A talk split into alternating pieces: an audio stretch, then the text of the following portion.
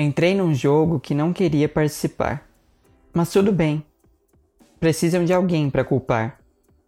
Deve ser difícil permanecer no pecado e precisar de um santo para se limpar. Meu amor foi posto à prova em nome das tradições que todos juram carregar. Seus pecados foram lavados e os meus crucificados. Disseram que o céu não é para mim. Logo eles, com todas as suas mentiras e farsas.